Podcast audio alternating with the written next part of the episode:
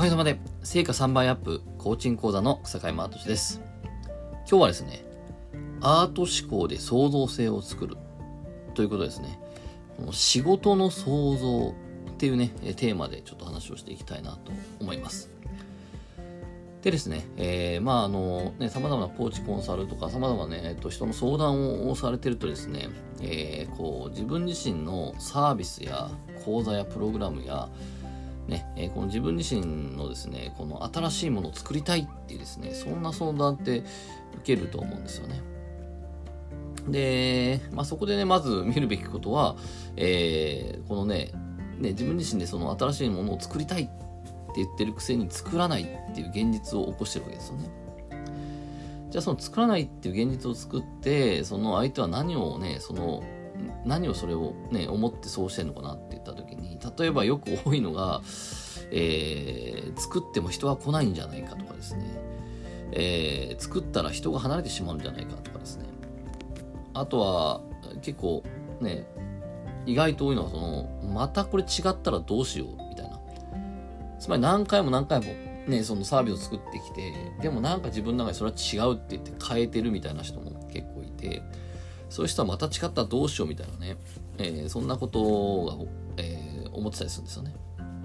でまあそこを見ていくも大事なんですけど、でも一方で、単純に本当にこのアイディアが出ないっていうか、あのね、自分自身はその01、01を作るのにアイデアが出ないっていうね、そういうこともあると思うんですね。で、これね、あの、僕自身のクラントさんだったんですけど、まあ、実際にそのね、こう、まあ、初めてこの高額なプログラムをですね、しっかり作り、作って販売したいっていうことだったんですね。で自分自身は持ってるものを使ってですね、その高額のプログラムを作りたいけど、何、何からどうしていいかわからないっていうことですね、悩まれてた方だったんですね。で結果からいくと、まあ、その時その人にはですねこのアート思考っていうものを使って、まあ、僕が作ってる問い書っていうですねメソッドなんですけど、えー書道でですね蝶々の蝶々蝶々の蝶っていう字を書いてもらったんですね。書道で蝶々の蝶っていう字を書いてもらってそしたらねその結果、えーもうその日のその日のうちにあ私のプログラムはこれだっていうですねえーその中身とステップとかでできまして、で、そこから2ヶ月後に、えーその人、えーその高額プログラムを無事に販売して、人生で初めてのね、高額プログラムだったんですが、販売できて、しかも80万円売り上げ上げるってですね、そういう実績が出たっていう、そんな話なんですけど、で、じゃあ実際にね、えーっと、何かというと、この、いわゆるこの創造性って0から1を生み出すっていうことなんですね。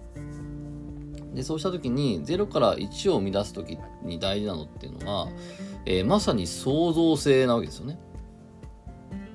でえっとじゃあどうしようってロジカルに考えてもいいんですけどロジカルロジカルにねじゃあこのプログラムのゴールはこれで、えーじゃあそのためにはこうこうこうでっていうロジカルに考えてもいいんですけど、えーこの新しく想像するときにはこのアート思考的なこの感性的な感覚創造的自分自身の創造性を発揮するっていうですね、えーこれをね、えーすると、えーとっても、えこう創造性が生まれてできるという、えことなんですよね。でそうした時に何をするかっていうとまあいろいろ本当にやり方はあるんですけどもでも、えっと、ここではこの見立てっていうものをね使うといいと思いますね見立て。で、えっと、そこで何かというと、えっと、そこでやったのは、この蝶々の蝶っていう字を書いたので、この蝶々って、卵から蝶々になるじゃないですか。で、その成長段階があると思うんですけど、で、ここをですね、この、見立てると。つまり、えーあなたが人を連れて行きたいゴール。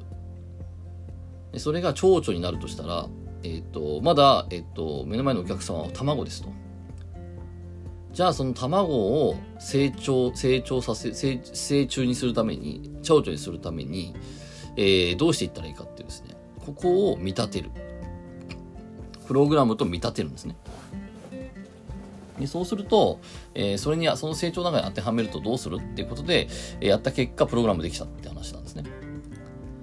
えー、なんで、次はですね、ちょっと次の音声ではですね、えこの、じゃあどうやってその見立てて、え実際にプログラムできたかっていう話をね、させていただきたいと思います。はい、ということで、ね、え今日はありがとうございました。ぜひこちらね、気に入ったフォローお願いします。それではまた会いましょう。ありがとうございました。